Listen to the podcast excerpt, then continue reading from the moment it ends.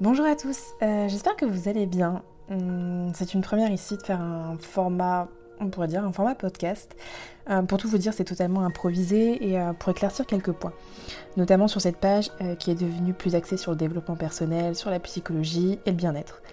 D'ailleurs, vous avez été nombreux à me demander pourquoi Marie holistique et qu'est-ce que signifie holistique. En fait, ça signifie prendre en compte les choses dans leur intégralité. C'est une approche de vie thérapeutique dans laquelle l'individu est un tout notre corps et notre psychisme sont reliés. Et pour être bien dans son corps, il faut avant toute chose être bien dans sa tête. Et vous êtes nombreux à me dire depuis plusieurs semaines, voire depuis plusieurs mois, que je suis pétillante, que je souris sans cesse, que je dégage beaucoup d'ondes positives. Alors déjà, bah merci, ça me touche beaucoup et j'aimerais y répondre plus en détail dans ce vocal. Oui, aujourd'hui je suis très heureuse, je profite de la vie à chaque instant, je suis pleine de gratitude pour chaque journée que je vis et toutes les personnes formidables que je rencontre sur mon chemin. Et ces pensées positives que j'ai chaque jour, elles ne sont pas apparues par hasard. Surtout dans une période où ceux qui me connaissent savent que j'ai arrêté mon activité de restaurant suite à la Covid. Oui, l'activité cartonnée, oui, le concept a été une réussite, et oui, j'ai dû fermer mon entreprise qui représentait beaucoup pour moi.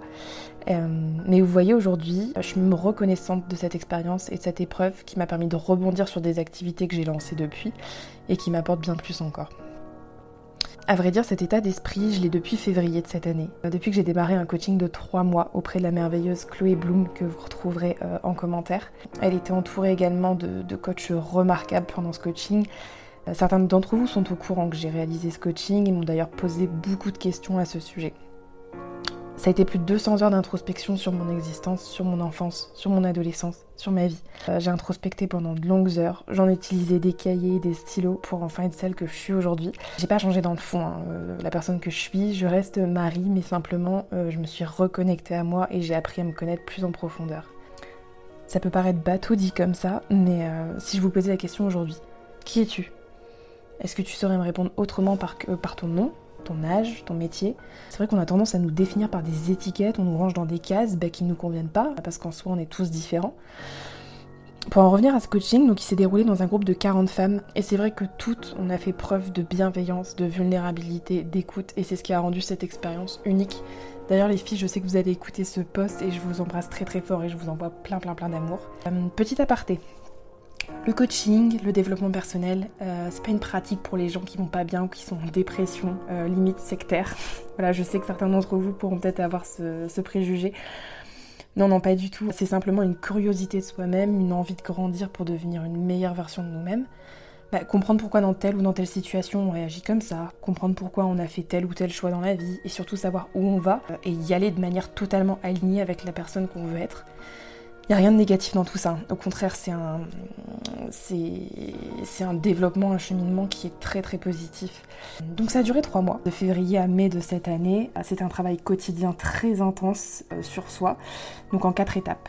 Plonger, défaire, reconstruire, s'élever. Plonger, c'est pour aller plonger dans son passé, dans son enfance, défaire des schémas, euh, des choses dont on s'est convaincu tout seul comme des grands se reconstruire, donc se reconstruire une nouvelle identité, notre vraie identité, s'élever et en gros, euh, bon bah ça, euh, tout défoncer. euh, J'en ressors grandi de cette expérience et j'étais loin d'imaginer ce qui m'attendait lorsque je me suis inscrite. C'était plutôt par curiosité parce que je suis passionnée de développement personnel, de psychologie, j'étudiais déjà pas mal l'intelligence émotionnelle. Et euh, je pensais pas que la transformation elle serait aussi intense. Et bah la transformation en fait finalement vers un moi beaucoup plus authentique. Aujourd'hui, je sais exactement qui je suis, le sens de ma vie, les prochaines années et surtout là où je veux aller et non pas là où la société nous dit d'aller. Avoir un bon poste, bien travailler, partir en vacances quand le temps et le budget le permet, acheter une maison, se marier pas trop tard, faire des enfants de préférence assez jeunes, ne pas parler de sujets tabous, ne pas dire combien on gagne, ne pas reconnaître quand on a tort, ne pas exprimer nos émotions, et j'en passe. On vit dans une société où les gens finissent par s'épuiser mentalement à faire des burn-out. Euh, je parle même pas du confinement, le nombre de personnes qui ont disjoncté, tout envoyé péter, que ce soit le travail, le couple, qui ont tout remis en question. Bon, d'autres se sont simplement posé des questions. Mais en fait, cette période de confinement où on se retrouve face à soi-même, bah, on a tendance à, à prendre conscience de certaines choses. Et pour en revenir au coaching, il m'a permis de comprendre mon histoire, comment j'ai été conditionnée, Parfois, on se fait une image de notre vie, de ce qu'on a vécu, de notre éducation, qui n'est pas forcément la réalité, et on se l'est raconté pendant des années, et du coup, on y croit dur comme fer. Par exemple, bon, il y en a certains qui diront euh, si je suis comme ça, c'est parce que mes parents ont fait ça, c'est parce qu'on m'a dit ça, c'est parce que j'ai eu telle éducation. On a tendance à se déresponsabiliser sans arrêt, c'est humain et on est tous comme ça. Hein. Euh, je l'ai été moi la première. Ici, le but, ça a été de comprendre notre éducation, nos événements de vie, quel impact ça a eu sur notre manière d'être aujourd'hui. Sachez euh, que tout ce que vous avez vécu et entendu entre votre naissance et vos 7 ans ont conditionné ce que vous êtes aujourd'hui, malgré vous, que ce soit positif ou négatif. C'est totalement inconscient. Dans ce coaching, on a compris les choix qu'on avait fait dans notre vie, nos comportements. Ça peut être des choix d'orientation professionnelle, des relations amicales, sentimentales, qui peuvent même déboucher sur un mariage, voire des enfants. On se rend compte qu'on fait les choses sans avoir conscience que c'est notre enfance qui nous a forgé à penser de cette manière, à agir de cette manière, et plus exactement les histoires qu'on s'est créées lorsqu'on était enfant. Et lorsqu'on réalise à 30 ans que certaines de ces histoires étaient simplement des filtres qu'on s'est créés et non des vérités, ben on constate qu'on a construit une vie qui ne nous ressemble pas, qui n'est pas nous. Dans ce cas, on se sent perdu et ça peut bousculer bien des choses. Euh, moi, j'ai la chance d'en avoir pris conscience à 28 ans, les conséquences sont moindres dans ma situation, là où elles peuvent s'avérer un peu plus compliquées pour d'autres. En fait, je me suis responsabilisée sur tout ce qui s'est passé. Euh, la vie parfaite, elle n'existe pas. La famille parfaite n'existe pas. Le couple parfait n'existe pas. On traverse tous des épreuves douloureuses durant notre vie et on est 100% responsable de la manière dont on y réagit. Si je peux vous donner un conseil, n'attendez rien des autres. Alors attention, je ne vous dis surtout pas d'être égoïste et de penser juste à vous. Je m'explique. N'attendez pas que des gens reconnaissent leurs erreurs. N'attendez pas que tel ou un tel vous apporte de l'amour, vous apporte de la reconnaissance. Vous êtes le maître de votre vie et vous seul, vous pouvez vous apporter ce dont vous avez besoin. Vous seul, vous pouvez changer les choses. Et une fois qu'on en prend conscience, je vous garantis que votre vie, elle change considérablement. Prendre conscience, en fait, attendre de l'amour et de l'attention des autres, c'est malsain car on vit dans un monde où on attend des autres. C'est pas des relations authentiques. Et en fait, on est la propre personne qui peut vous nous apporter de l'amour et de cette manière, on peut en apporter sainement aux autres. L'inverse n'est pas vrai. Surtout en couple, on cherche souvent à combler les besoins de notre partenaire et très souvent que nous n'avons pas reçu par nos parents. Et ça inflige une pression à l'autre et travailler dessus, ça nous permet de grandir en couple. Se voiler la face, en quelque sorte, c'est refuser d'admettre que notre enfant intérieur il est blessé depuis des années. D'où l'intérêt d'être vulnérable et d'oser aller affronter les choses qui sont désagréables pour grandir et s'épanouir et faire de nous quelqu'un de meilleur. On a appris aussi beaucoup pendant ce coaching sur les énergies masculines et féminines qui caractérisent le couple et son fonctionnement. Et en fait, depuis cette prise de conscience, j'ai aussi des relations sociales qui sont beaucoup plus authentiques et fusionnelles qu'avant. Non pas que les relations avec mes amis d'enfance étaient fake, hein, je vous rassure pour ceux qui m'écoutent et euh, vous savez que si vous faites encore partie de ma vie une vingtaine d'années après, c'est que je vous aime du fond du cœur. Et euh, je parle plutôt des relations qu'on tisse à l'âge adulte. Certaines sont là simplement pour combler un vide et d'autres sont véritables. Et comme on dit, le temps fait le tri. Et en fait, ce coaching, il, il permet de faire par soi-même en fait le tri et en réalité, il s'est fait tout naturellement. Euh, je vous explique. On attire ce pourquoi on vibre, comme un aimant. Vous êtes mal dans votre peau, vous allez attirer des gens qui le sont aussi, et vice-versa. Et aujourd'hui, en fait, je suis. C'est pour ça aussi que je suis beaucoup plus épanouie, c'est que j'attire simplement à moi des personnes qui vibrent comme moi, qui partagent les mêmes valeurs, avec amour et bienveillance, et mon Dieu que ça fait du bien. De la même manière que ce podcast, je sais qu'il plaira à certaines personnes. Ce que je suis en train de vous dire, ça va résonner chez certaines personnes. D'autres le critiqueront peut-être, et c'est ok. Et en fait, j'en voudrais pas à ces personnes. Et personnellement, aujourd'hui, je vis sereinement, je vis en paix, j'ai eu un boost de confiance en moi, je suis fière de moi, de ce que j'ai accompli. J'ai obtenu un master en major de promo, j'ai été manager aux Galeries Lafayette Haussmann à Paris à l'âge de 23 ans, où je gérais plus de 80 conseillers vendeurs. J'ai tout plaqué pour vivre de ma passion. J'ai remporté tous les concours de cuisine que j'ai fait. J'ai voyagé dans 18 pays différents, dont 4 toute seule à l'aventure. J'ai passé mon permis moto en 2014. J'ai ouvert mon restaurant seul à 25 ans où je gérais plusieurs salariés, la compta, la com, la logistique, la cuisine, les menus, les clients, les fournisseurs. Pendant le confinement, en l'espace d'une année, j'ai obtenu mon diplôme de praticienne en naturopathie, de coach professionnel en nutrition. J'ai obtenu un certificat d'influenceur digital que je conserve pour mon futur projet. Je suis en train de faire une formation de praticienne en médecine ayurvédique, en phytothérapie, en aromathérapie. Je viens de lancer une nouvelle société de sous-location immobilière éco-responsable et je suis en train de travailler sur un nouveau projet qui sortira courant 2022. Et vous savez quoi? Avant ce coaching, j'avais le sentiment de ne pas avoir fait grand chose de ma vie. Vraiment sincèrement. Et vous voyez l'éternelle insatisfaite, et bien clairement c'était moi. Aujourd'hui j'ai conscience de tout ce chemin qui est parcouru. Juste un conseil parfois, stoppez-vous et regardez tout le chemin que vous avez parcouru. J'ai appris à connaître mes vraies valeurs, ma vraie personnalité, au fond de moi, et non en fonction de ce que la société nous dit, de ce que nos amis et de ce que notre famille nous dit. Et c'est surprenant de se redécouvrir, comme on s'est laissé quand on était enfant. Retrouver cette innocence, cette joie de vivre, se redécouvrir, se redéfinir notre identité et l'assumer surtout. On obtient un état d'esprit qui est beaucoup plus positif et on se rend compte qu'on est capable de beaucoup de choses. Vous voyez par exemple enregistrer ce vocal auparavant, il y a même un an, je l'aurais jamais fait. Et aujourd'hui, il plaira. Je sais qu'il y a certaines personnes à qui ça va parler, je sais qu'il y a certaines personnes qui vont m'envoyer des messages, je sais qu'il y en a d'autres qui le jugeront peut-être, et il n'y a aucun souci. J'ai appris aussi beaucoup sur la peur, et nos peurs, elles nous apprennent beaucoup, beaucoup sur nous. Ce qu'il faut savoir, c'est que la peur, il faut la traverser pour atteindre notre zone de magie. La zone de magie, c'est celle dans laquelle on est pleinement heureux. Certaines personnes pensent être heureuses en restant dans leur zone de confort, leur routine, métro, boulot, dodo. Euh, je suis désolée de vous décevoir, mais tout ça, c'est qu'une illusion.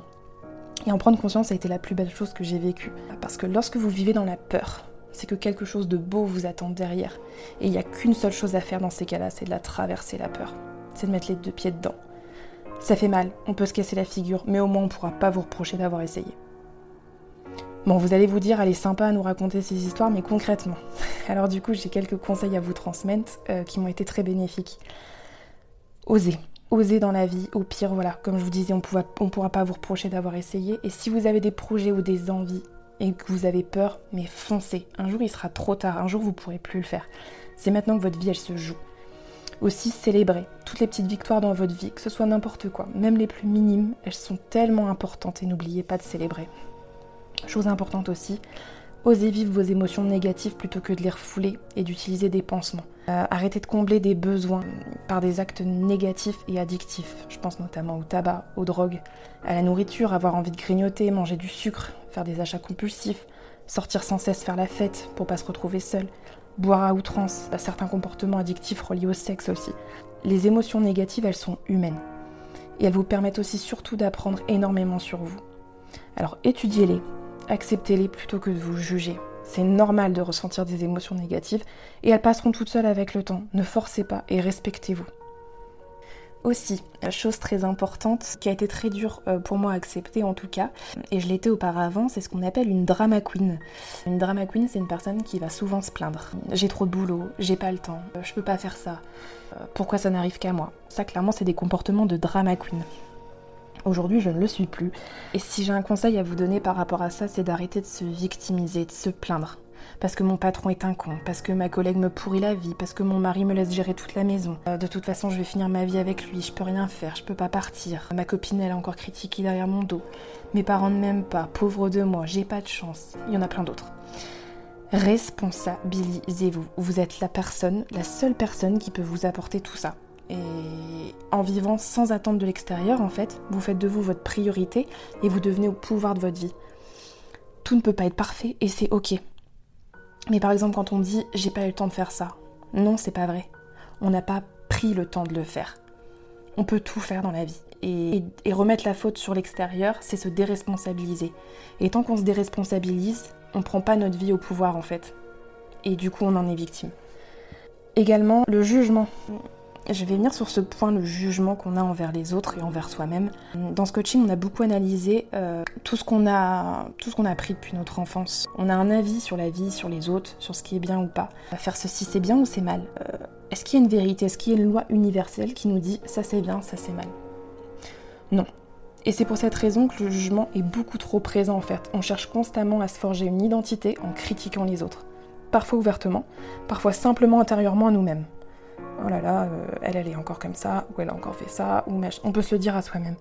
Et en fait, en pointant du doigt ce qu'ils font de mal, en réalité, c'est nous qui pensons que c'est mal. On n'a ni tort ni raison. Et la personne en face de nous n'a ni tort ni raison. Et si cette femme, elle a envie de se balader avec une jupe de 10 cm dans la rue, qu'elle le fasse. Qui vous a dit que c'était mal? En quoi ça a un impact sur votre vie?